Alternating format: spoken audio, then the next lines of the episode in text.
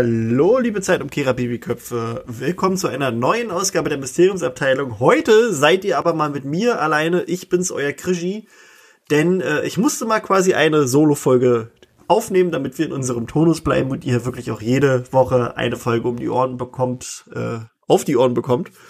Und ich habe mir überlegt, ähm, ich habe, wenn ich mal so in Social Media gucke, immer mal so ein paar, ja, ich sag mal Fragezeichen zum Thema Horcruxen gefunden und dachte mir, wir haben mal so ein Video dazu gemacht, aber das noch nicht als Podcast verwurstet. Und deswegen würde ich mit euch heute mal so ein bisschen durchgehen, ähm, Trivia Facts zu Horcruxen oder nennen wir es einfach, also ich glaube, das YouTube-Video heißt doch einfach alles über Horcruxe.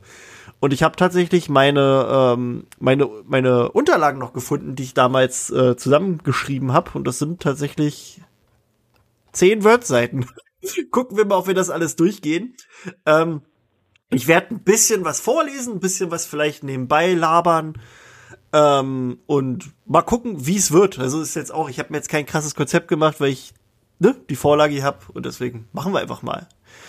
Ähm, wir, wo fangen wir denn an? Wir fangen ganz am Anfang an. Ähm, die Geschichte der Horcruxe beginnt im antiken Griechenland. Der erste bekannte Horcrux wurde hier nämlich vom griechischen dunklen Magier Herpo der Üble geschaffen. Auf Englisch heißt der gute Herpo the Foul. Ähm, Herpo war außerdem ein Parsemund, er schief viele finstere Flüche und galt als der erste Zauberer, der einen Basilisken züchtete. Außer Herpo gibt es bis zum heutigen Tag nur einen einzigen bekannten Schöpfer eines Horcruxes.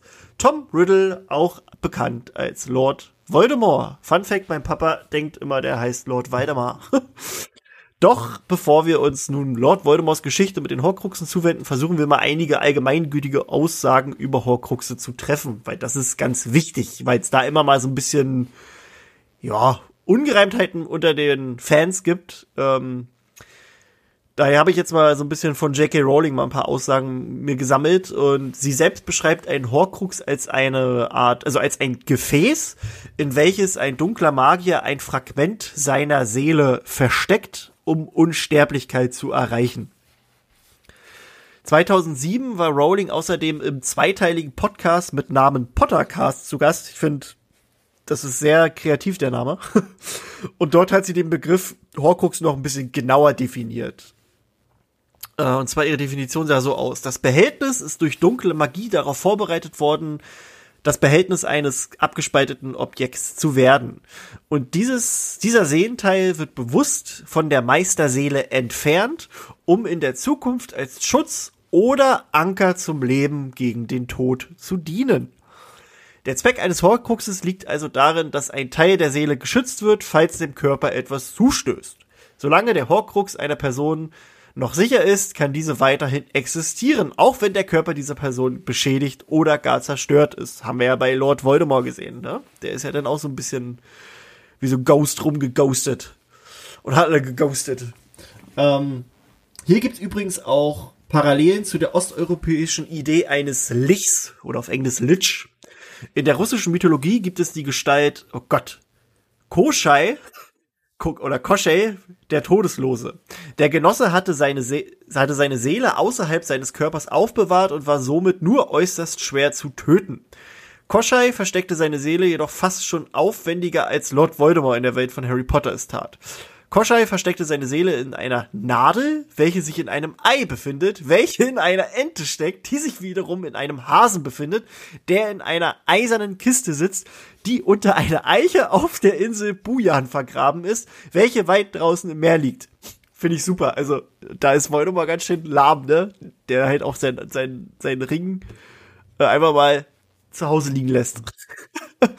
der Begriff, mal, der Begriff Lich oder Lich sollte außerdem jedem Warcraft-Fan etwas bedeuten. Dort kann man die Gestalten nur wirklich töten, wenn man ihre Seele zerstört, welche sich in einem Phylakterium sicher verwahrt finden. Das sind halt auch so wie Horcrux. Also diese Idee gibt's eigentlich schon länger, dass man seine, seine, ja, seine Seele irgendwo anders aufbewahrt, um, um sie sicher zu verwahren. Also es ist interessant zu sehen, dass Rowling sich da auch so ein bisschen inspiriert hat, was als Autor ja auch vollkommen normal ist.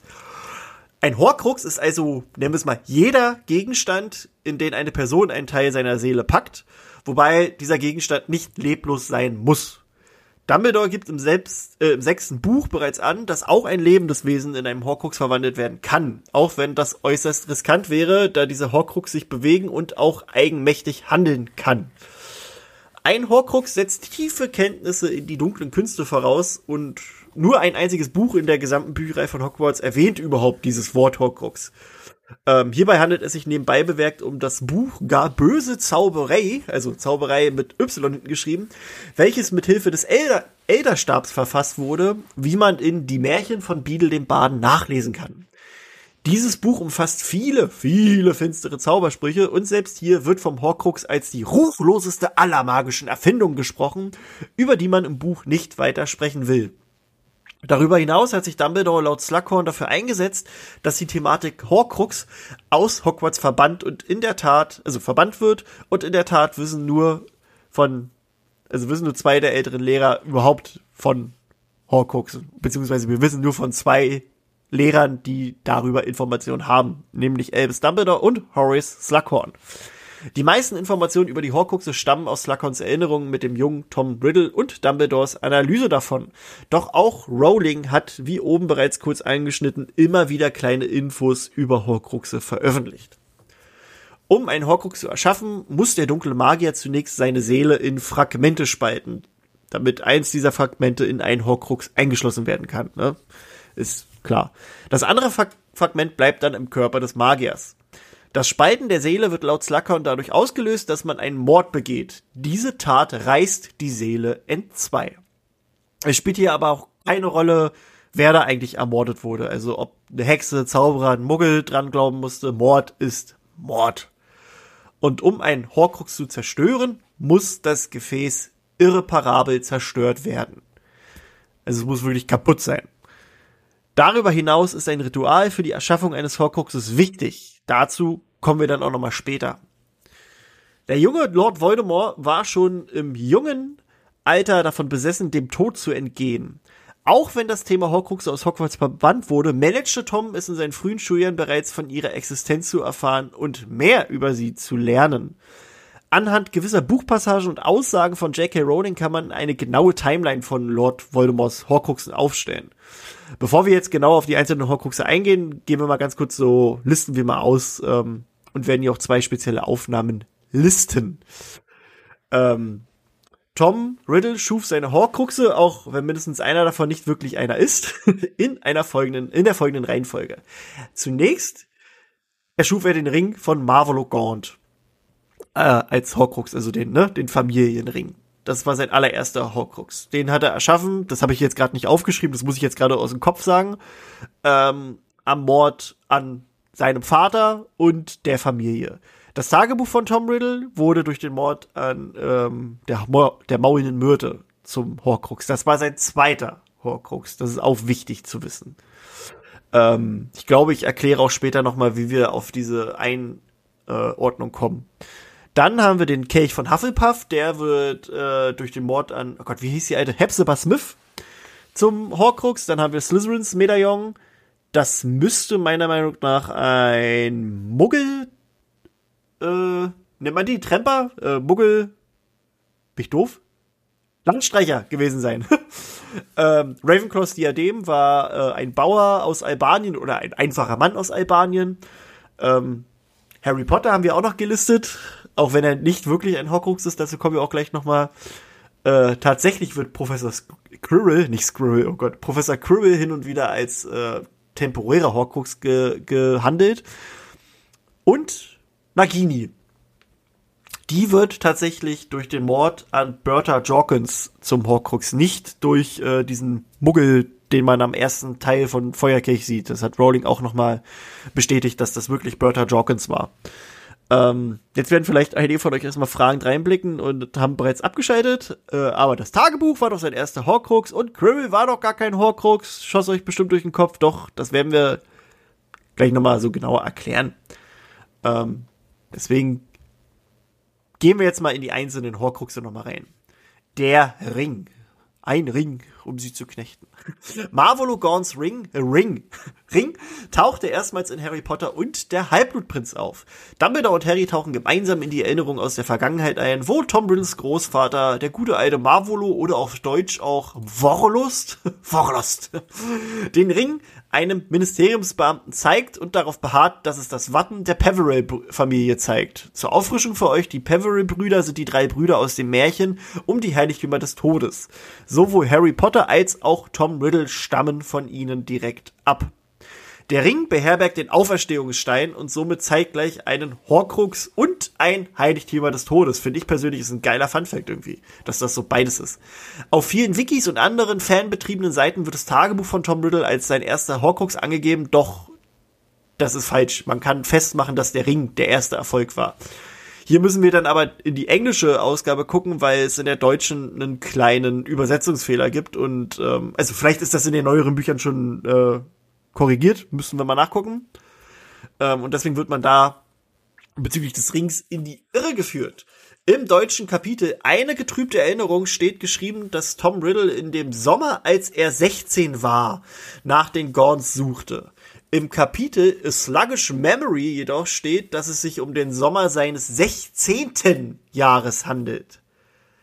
Heißt also auf den ersten Blick, erstmal, also wenn man so denkt, das ist ja gar nicht gravierend, doch in der Tat macht es einen Unterschied, genau von einem Jahr aus. Tom Riddle wurde nämlich am 31. Dezember 1926 geboren. Somit ist sein erstes Jahr, also sein erstes Lebensjahr, das Jahr 1927, sein zweites Lebensjahr 28 und so weiter. Als er Marvolos Ring in einen Horcrux verwandelte, befand er sich in seinem 16. Lebensjahr. Somit war er 15 Jahre alt, als dies geschah, im Sommer 1942. Hier sucht Tom nämlich seinen Onkel Morphin auf, der ihn über seinen Muggelvater aufklärt. Tom betäubt seinen Onkel, klaut den Ring und Zauberstab. Er geht dann zu seinem Fuddy nach Little Hangleton, tötet den, seine Großeltern mit dem Zauberstab seines Onkels. Morphin wird nach Azkaban geschickt, wo er dann auch bis zu seinem Tod bleibt. Rowling hat verraten, dass der Tod an seinem Vater genutzt wurde, um aus dem Ring einen Horcrux zu erschaffen. Gut, äh, die Auflistung, die ich vorhin hatte, machen wir denn jetzt nochmal, da war ich mir nicht mehr sicher. Ähm, und ähm, da es keine genauen Angabe darüber gibt, wie lange das Ritual eines Horcrux braucht, geht man also davon aus, dass der Ring unmittelbar nach den Morden verwandelt wurde. Den Ring trug Tom darauf offen in seiner, also an seiner Hand in Hogwarts. Dies fällt Harry nämlich auch auf, als er Slughorns Erinnerungen quasi aufruft. Und da erinnern wir uns. Er fragt Slughorn, wie man ein, also er fragt Slughorn, wie man einen Horcrux schafft und ob man es mehrmals tun kann. Und in der Tat erklärt ihm Slughorn in dieser Erinnerung, auch in der richtigen Erinnerung, die wir dann sehen, nicht, wie man einen Horcrux eigentlich genau erschafft. Er sagt nicht, das Ritual sieht so und so aus. Er bejaht aber, dass es mehrere, also dass es die Möglichkeit gibt, mehrere zu erschaffen. Warnt aber davor. Und daraus schließen wir, dass Tom zu diesem Zeitpunkt sehr wohl wusste, wie man einen Horcrux erschafft und das auch schon getan hatte, weil er diesen Ring offen trägt. Er will sich hier jedoch absichern, ob er mehrere erschaffen kann. Das ist eigentlich so dieser Kernpunkt, den viele äh, ein bisschen falsch verstehen und deswegen denken, ähm, das Tagebuch war der erste. Den Ring versteckte er dann später in der Hütte der Gorns, wo er viele Jahre später von Albus Dumbledore gefunden wurde. Lord, Lord, laut Rowling konnte Dumbledore den Ring mit Hilfe des Schwertes von Godric, Griff, man, von Godric Gryffindor so beschädigen, dass der Seelenteil Voldemorts extrahiert und zerstört wurde. Der Stein als Heiligtum jedoch weiterhin intakt blieb. Ist ja auch wichtig, ne? Ich trinke ganz kurz einen Schluck und dann geht's weiter. So. Das Tagebuch. Vermutlich am 12. Juni 1943 wird Mütte Warren von Olive Hornby geärgert. Ganz wichtig. Sie flieht in die Mädchentoilette im zweiten Klo, äh, im zweiten Stock und hört eine männliche Stimme, nämlich Tom Riddle, der die Kammer des Schreckens öffnet. Oh. Sie tritt aus ihrer Kabine, um ihm zu sagen, dass Jungs auf dem Klo nicht zu suchen haben. Und anstatt in die wunderschönen Augen von Tom Riddle blickt sie nun in die Augen des Basilisken und stirbt. Oh. Diesen Mord nutzt Tom Riddle dann auch gleich, um aus, ja, aus quasi, aus seinem Tagebuch einen Horcrux zu erschaffen. Das Datum kann man insofern festlegen, da Rowling klar schreibt, dass im Tagebuch das 16-jährige Wesen von Riddle steckt und dass Harry im Tagebuch die Ereignisse des 13. Juni erlebt. Und kurz davor stirbt ja Myrte. Deswegen wird es um den 12. 13. Äh, Juni rum passiert sein. Viele Jahre später gab Lord Voldemort das Tagebuch an Lucius Malfoy weiter. Dieser wusste nicht so richtig, um, dass es sich dabei um einen Horcrux handelte, sondern bekam lediglich die Information, das, was du da hast, wird irgendwann mal die Kammer des Schreckens öffnen. Und Voldemort sagte ihm dann, ähm, dass es erst, also dass er erst das Tagebuch einem eines Hogwarts-Schülers geben soll, wenn er von ihm klare Anweisung bekommt. Also er hat gesagt, Lucy, eine Sorge, das kannst du einem Hogwarts-Schüler geben, aber erst, wenn du das Zeichen dafür kriegst. Ähm, ja, Lucy hat die An Anweisung nie bekommen, da Voldemort natürlich verschwand. Und dann vergangen viele Jahre und ja, Lucius wurde dann so ein bisschen leichtsinnig und hat das Tagebuch dann an Ginny Weasley so geheim gegeben. Ähm, und das hat er auch getan aus drei Gründen. Also Arthur Weasley war so ein bisschen sein, sein großer Erzfeind, den wollte er in Misskredit bringen, also er wollte halt, dass alle den hassen.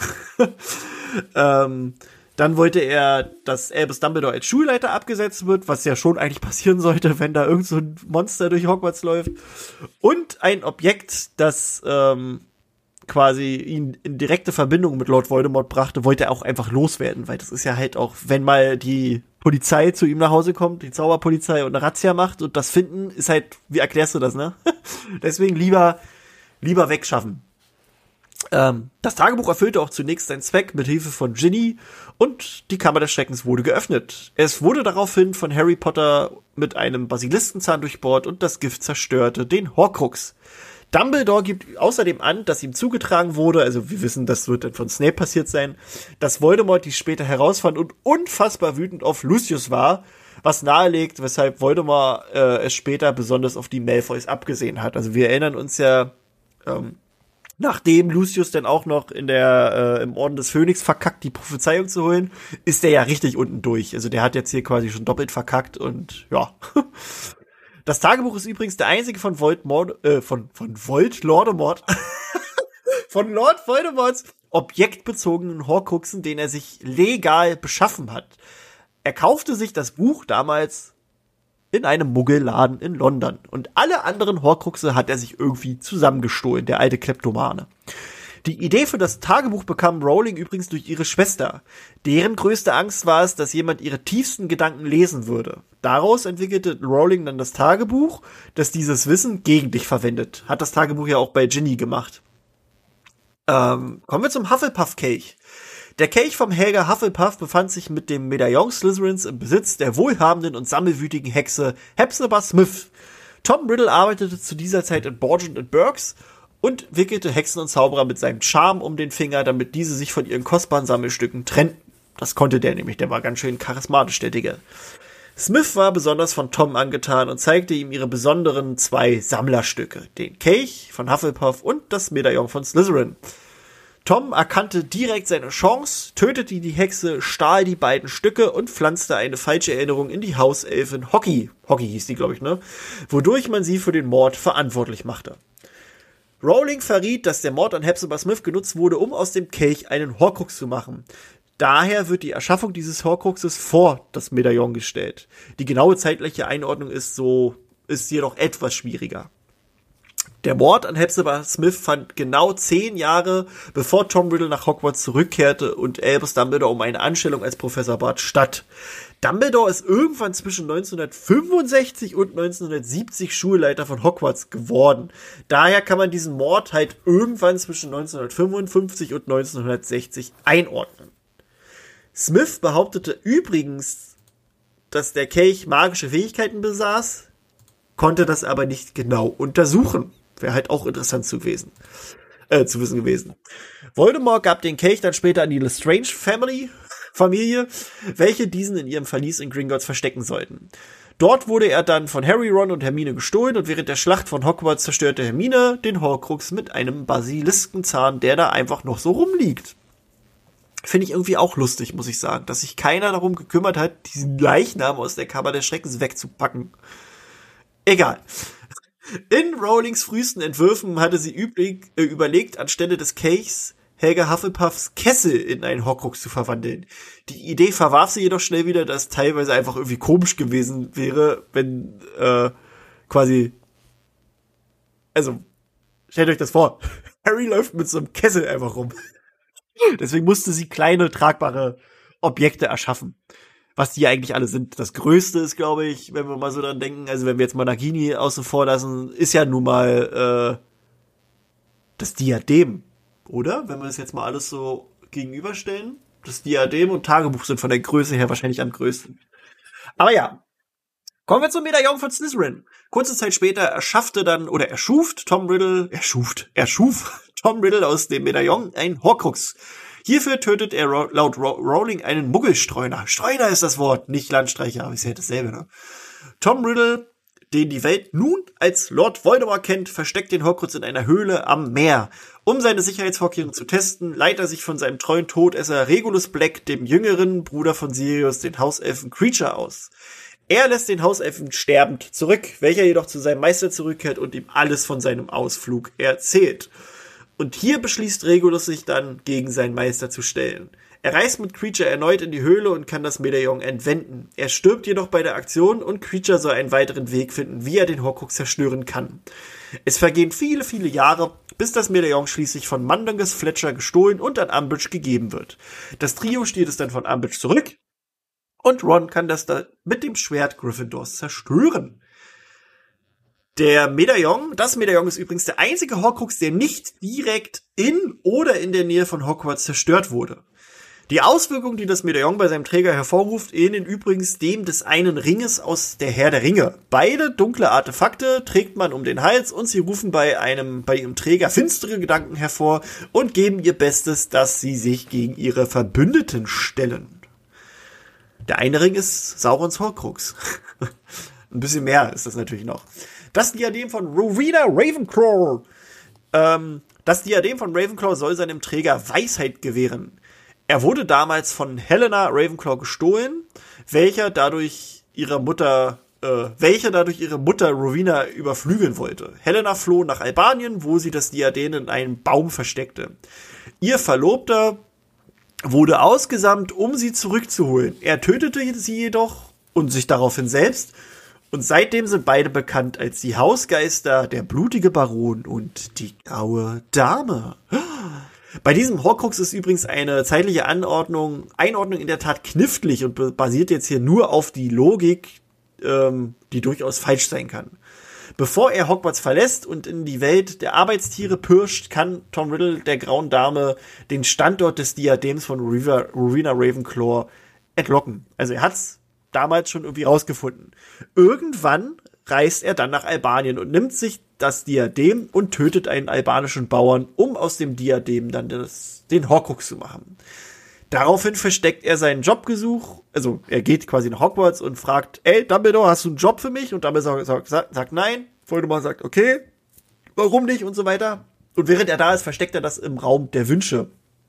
Wir wissen, dass Riddles Rückkehr nach Hogwarts kurz nach Dumbledores Einstellung als Schulleiter stattfand. Er würde nicht viel, also es würde halt nicht viel Sinn ergeben, dass er dieses Diadem direkt nach seinem Schulabschluss in einen Horcrux verwandelt und es dann zwei Jahrzehnte lang irgendwo im Wald versteckt hält. Die Annahme, dass er kurz vor seiner Hogwarts Rückkehr das Diadem entwendete und verwandelte, um es dann in Hogwarts zu verstecken, wirkt irgendwie logischer. Auch wenn ich mir jetzt nicht so ganz vorstellen kann, dass er 20 Jahre lang den Horcrux so im Baum hat liegen lassen. Daher vielleicht hat er sich, also nicht den Horcrux, sondern das Diadem. Vielleicht hat er sich das Diadem erst geklaut und erst später dann zum Horcrux gemacht. Das Diadem wurde später durch Vincent Crab zerstört, der mit dem Dämonsfeuer den gesamten Raum der Wünsche in die Luft jagte. Kommen wir zu Harry Potter. Oder auch nicht. Doch. Denn nun kommen wir zu einer direkten Aussage, die eigentlich seit Jahren bekannt ist, aber irgendwie von vielen oder bei vielen untergegangen ist. Harry Potter ist kein Horcrux. Hä? Aber Dumbledore hat es doch gesagt. Ne, wir erinnern uns an diese Filmszene. Harry, du bist der Horcrux, den Vold Voldemort nie Ich sag mal Vold Lordemort. Was ist das denn? Egal. Du bist der... Also ihr versteht das. Er sagt, du bist der Horcrux, den er nie erschaffen wollte.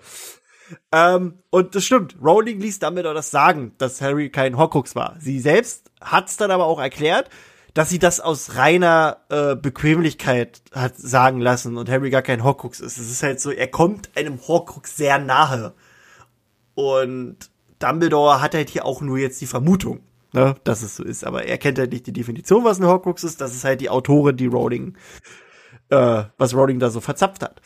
Denn Rowling sagt, ein Horcrux muss absichtlich erschaffen werden und man muss ein bestimmtes Ritual vollführen. Zu dem Ritual kommen wir nachher noch. Voldemort destabilisierte lediglich seine Seele, die sich dann abspaltete, als sie vom abgeprallten oder als er vom abgeprallten Fluch getroffen wurde. Daraufhin klammert sich dann dieser Seelenteil, der abgespaltet ist, an das einzig lebende Ding im Raum. Und das ist Harry. Harry kommt laut Rowling zwar nah an einem Horcrux heran, aber der Spaß geschah weder aus Absicht noch mit irgendeinem Ritual.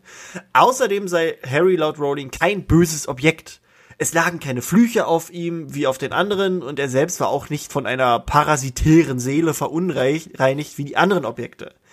Darüber hinaus hat der sprechende Hut den Seelenanteil Voldemort in Harry gespürt und wollte ihn deshalb auch nach Slytherin stecken. Deswegen können wir auch quasi an dieser Geschichte die Behauptung ähm, von der Hand weisen, dass du dir dein Hogwarts-Haus aussuchen kannst. Das ist Quatsch. Das ist absolut Quatsch. Das passiert nicht. Das, das hat uns die. Jetzt geht hier meine Alexa los. Ja, Alexa, stopp. das ist absoluter Quatsch. Das ist nämlich die, ähm, die Bücher haben uns das gezeigt, dass das nicht geht. Neville wollte unbedingt nach Hufflepuff und der sprechende Hut hat gesagt, Arschlecken, du gehst nach Gryffindor. Genauso wie Harrys Sohn, der wollte nicht nach Slytherin, ist nach Slytherin gekommen. Bei Harry lag es einfach nur daran, dass der Hut diesen Seelenteil gespürt hat und deswegen gesagt hat, ah, das bist du aber eigentlich nach Slytherin, du alter Sack. Ähm, Außerdem schmerzt Harrys Narbe, weil genau durch diese Wunde, die die Seele damals in Harrys Körper, also quasi durch diese Wunde kam ja die Seele in Harrys Körper, durch eine Wunde an der Stirn. Und deswegen versucht die Seele quasi da wieder auszubrechen. Dann schmerzt die Narbe von Harry. Also die Narbe schmerzt, besonders wenn dieser Seelenteil sich regt und raus möchte und quasi zu seinem, nennen wir es mal, zu seinem Papa möchte. Nun wissen wir alle, ähm, also ich nenne Harry jetzt einfach mal Pseudo-Horcrux, weil er kommt halt einem Horcrux trotzdem sehr nah. Nun wissen wir alle, wie Harrys Pseudo-Horcrux-Geschichte endete. Voldemort zerstörte mittels des Todesfluch den Seelenteil in Harry und Harry konnte überleben beziehungsweise er konnte über, also ja doch, er konnte überleben. Warum das so war, das habe ich glaube ich schon mal erklärt in einer anderen kurzen Folge. Müsst ihr mal gucken, äh, mal mal ein bisschen runterscrollen, warum Harry im verbotenen Wald überleben konnte. Da habe ich das ganz genau erklärt, warum er das konnte, weil das ist nicht die Geschichte äh, mit mit den Heiligtümern des Todes und Horcrux oder so, sondern das hat andere Gründe. Ähm, dass ein Teil von Voldemorts Seele in Harry wohnt, hat Albus Dumbledore übrigens bereits im zweiten Buch erklärt ähm, da habe ich jetzt leider diesen Auszug nicht direkt von euch, aber er er erklärt es eigentlich ganz genau. Also er sagt halt auch, das ist der Grund, warum du mit Schlangen sprechen kannst und so, ähm, dass wahrscheinlich ein Teil von Voldemort in dir schlummert oder in dir lebt. Ähm, da kann ich mal später. Oder wisst ihr was? Ich mache jetzt eine Pause und suche euch die Stelle ganz schnell raus. So, ich dachte, ich suche jetzt hier übelst lange. Aber ich habe die Stelle auf Anhieb gefunden. Wir sind im Kapitel, weil jetzt muss ich gerade gucken, ich glaube, das ist das Kapitel Dobbys Belohnung in der Kammer des Schreckens. Das ist in meiner Version, ich habe eine ganz schön alte, auf Seite 343 Deutsch. Ähm, und da sagt mich, ähm, Harry, so nach dem Motto, ich denke nicht, dass ich bin wie er, ich bin ein Gryffindor. Äh, alle dachten eine Zeit lang, ich wäre Slytherins Erbe, weil ich Parse sprechen kann. Und dann sagt Dumbledore, Du kannst Parse Harry. Weil Lord Voldemort, der tatsächlich der letzte Nachfolger von Salazar Slytherin, Parse sprechen kann. Und wenn ich mich nicht irre, hat er in jener Nacht, als er dir die Narbe verpasst hat, einige seiner eigenen Kräfte auf dich übertragen. Nicht, dass er es beabsichtigt hätte, da bin ich mir sicher. Voldemort hat etwas von sich selbst auf mich übertragen, sagte Harry, wie vom Donner gerührt. Es sieht ganz danach aus. Und hier haben wir im Prinzip auch schon so diesen ersten Ansatz, dass man das schon so ein bisschen sehen kann, ähm, dass Rowling sich da auf jeden Fall schon diese Gedanken gemacht hat.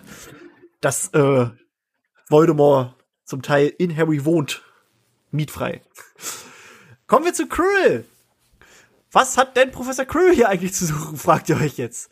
Dazu tauchen wir einmal ganz kurz in die Geschichte ein, die Rowling über Quirinus Krill verfasst hat, zu finden in Kurzgeschichten aus Hogwarts Macht, Politik und nervtötende Poltergeister.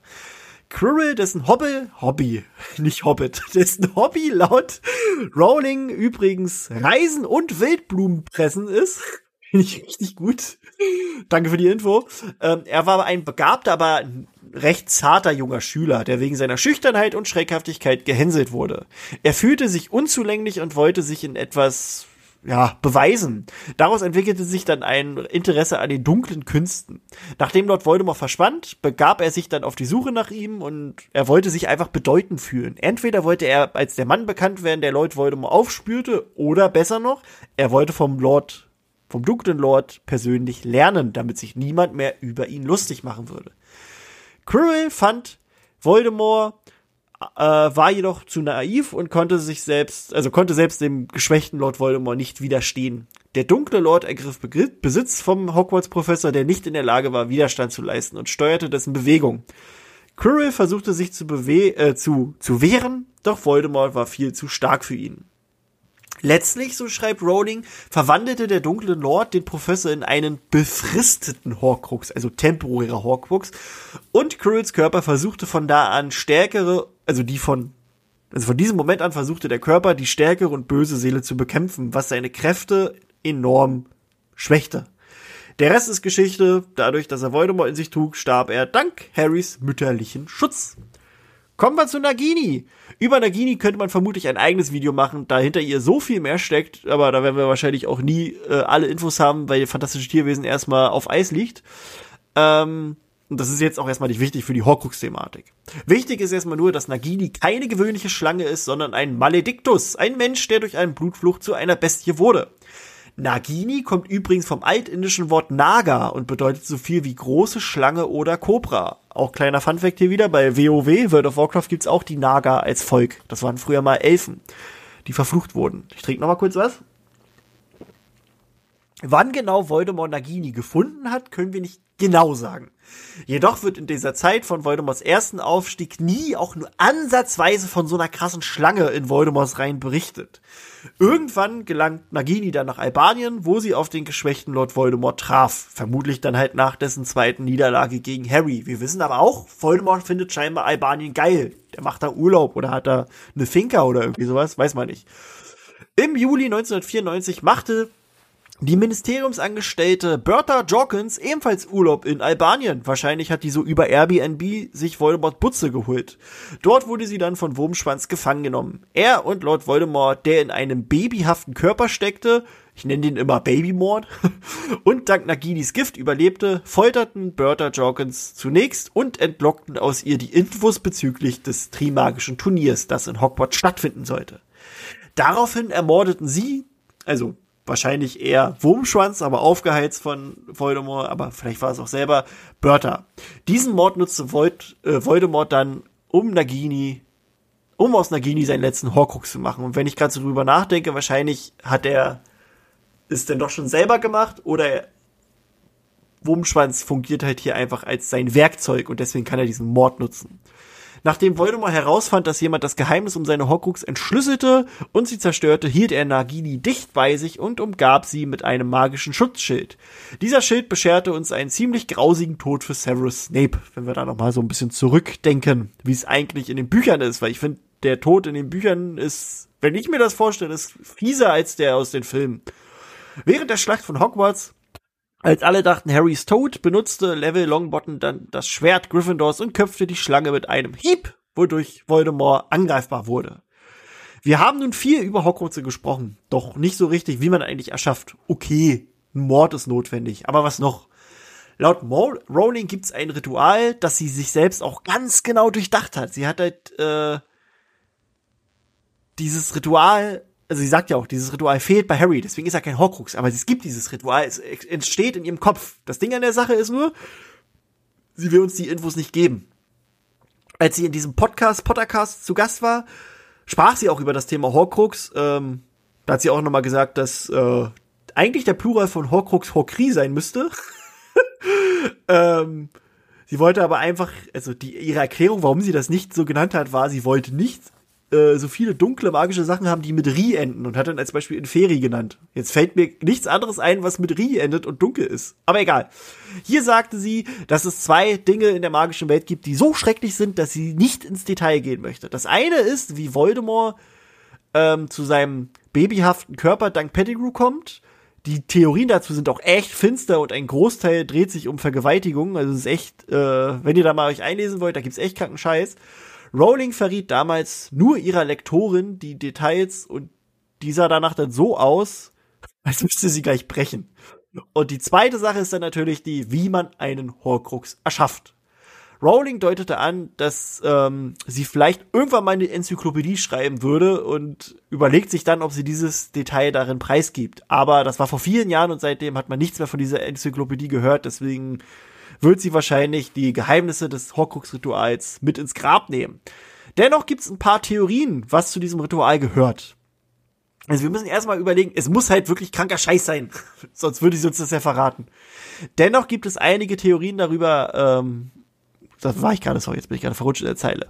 Um einen Horcrux zu erschaffen, wissen wir, dass man seine Seele durch einen Mord spalten muss. Das ist die erste Sache. Daraufhin muss man diesen Seelenteil irgendwie in das gewünschte Objekt übertragen und hinzu kommt dann noch der Verteidigungsmechanismus, der dafür sorgt, dass der Horcrux nahezu unzerstörbar wird. Eine relativ populäre Theorie dreht sich um Kanna Kannibalismus. Um ein Horcrux zu erschaffen, muss man einen Teil seines Opfers essen. Das war in der Tat schrecklich, also das wäre schrecklich genug, dass Rowling nicht unbedingt ins Detail gehen möchte. Jedoch wissen wir, dass zum Beispiel die Körper der ganzen Riddle-Familie unversehrt blieben. Und auch Hepzibah Smiths Körper wird mit Sicherheit von den Behörden genau untersucht. Kannibalismus kann man also schon ausschließen eigentlich. Eine plausible Theorie sieht eine kleine Ähnlichkeit zur Buchreihe His Dark Materials oder auf Deutsch der Goldene Kompass müsste das sein von Philip Pullman. Pullman. In seinen Büchern geht es ebenfalls um das Teilen der Seele beziehungsweise das Teilen einer Menschen und der damit verbundenen Dämonenseele. Dort wird der Akt der Seelenteilung als äußerst traumatisierend und schwer mit anzusehen beschrieben. Im dritten Film beschreibt Snape so ähnlich übrigens den Kuss des Dementors. In der Theorie muss man sich selbst von den Dingen trennen, die einen selbst menschlich machen. Denn dafür stehen die Horcruxe symbolisch ja, dass man kein Mensch mehr sei. Ist ja auch Voldemort, ne? Ähm, der sieht ja immer weniger menschlich aus. Und das ist ja auch so, dass äh, in einem äußerst schmerzhaften Prozess er nach und nach alles davon opferte. Ne? Seine menschlichen Emotionen und so, die sind ja alle weg. Und er sieht halt auch einfach aus wie eine Scheißschlange.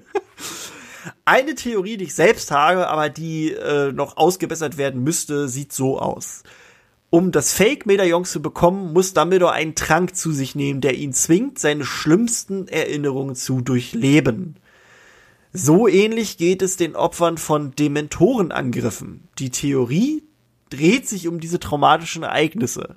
Der Mord an einer Person ist nicht das einzig Wichtige. Man muss diese Person vorher außerdem regelrecht brechen. Durch Folter und andere dunkle Magie zwingt man sein Opfer dazu, seine dunkelsten Erinnerungen noch einmal zu durchleben. Oder man schafft einen immer wiederkehrenden Albtraum aus dem tiefsten Ängsten und des Opfers, der dafür sorgt, dass die Seele des Opfers selbst verdorben wird. Durch diese Seele, also durch diese verdorbene Seele wird der Mord, ich nenne es mal, brauchbar für einen Horcrux und sorgt dafür, dass das Objekt, in dem der Seelenteil wohnen soll, von dunkler Magie beschützt wird. Dadurch hätten wir dann die gespaltene Seele von Voldemort, der durch den Mord von, äh, seine eigene Seele zerriss und den Schutz, den die Horcruxe zu haben scheinen, der an der verserbenden, also der quasi an dieser verderbten Seele des Opfers liegt. Also, ne? Ihr versteht, glaube ich, worauf ich hinaus will. Diese verdorbene Seele wird halt zum Schutz vor der Seele von Voldemort. Oder für die Seele von Voldemort.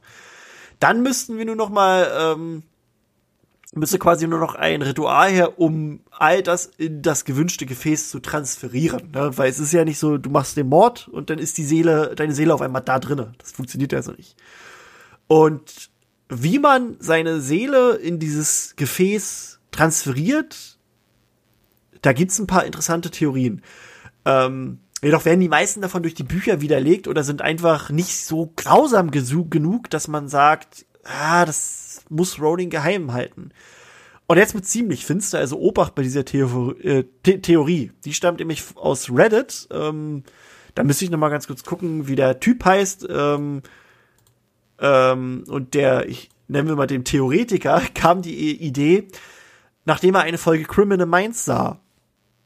Und in dieser Theorie wird Voldemort nämlich als psychopathischer Sexualsadist angesehen. Der unaussprechliche Akt, der laut Rowling zu einer Schaffung eines Horcruxes gehört, war demnach ein sexueller Akt. Die Horcruxe selbst sind mit den Trophäen gleichzusetzen, die Serienmörder oft von ihren Opfern nehmen, um das Gefühl des Tötens für sich zu erhalten. In Voldemorts Fall wird dadurch auch noch die Unsterblichkeit erhalten.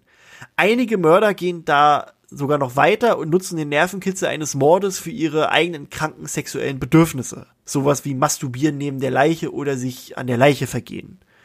Laut dieser finsteren Theorien gehört also drei Schritte zur Schaffung eines Horcruxes. Erstens, seine Seele durch den Mord spalten. Zweitens, sich selbst zu einem Punkt kompletter Ekstase bringen, um die eigene Seele darauf vorzubereiten, zum Beispiel ein sexueller Akt.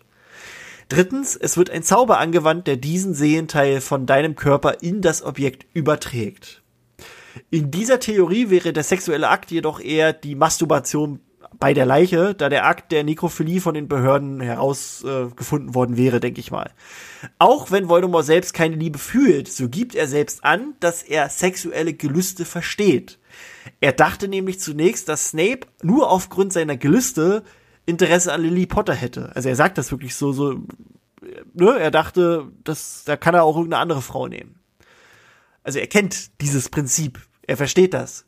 Auch wenn man sich Voldemort, wie er sich den Kasper neben einer Leiche flapscht, nur schwer vorstellen kann, so wäre es in der Tat ein unaussprechlicher Akt und ich finde, das passt schon so sehr zu diesem Düsteren. Ähm, beim Thema Horcruxe und Theorien möchte ich außerdem noch eine, ähm, eine Theorie, ja, erwähnen, die unser guter Film mal in einem Podcast hatte. Er stellte nämlich die Vermutung an, dass Dementore aus fehlerhaften Horcrux-Ritualen entstanden sind und es ja vielleicht auch sein kann, dass das Gefäß äh, an sich beschädigt oder als Eigenschutz ungeeignet sei oder ja, dass das Ritual einfach missglückte. Er stellt dann nämlich die Vermutung an, dass Dementoren nach einer Seele suchen, da sie selbst eine unvollständige Seele sind und versuchen deshalb, ähm, ja, die durch den Kuss des Dementors irgendwie wieder zu komplettieren, was halt einfach nicht klappt. Anzeichen dafür sieht er im Tagebuch Tom aus dem zweiten Buch.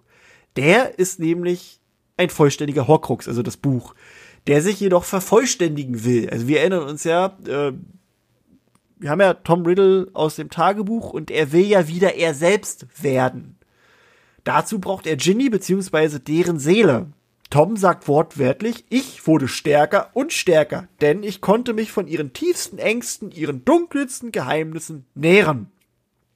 Auch Dementore, Dementoren werden von Ängsten angezogen und scheinen sich von ihren zu nähren.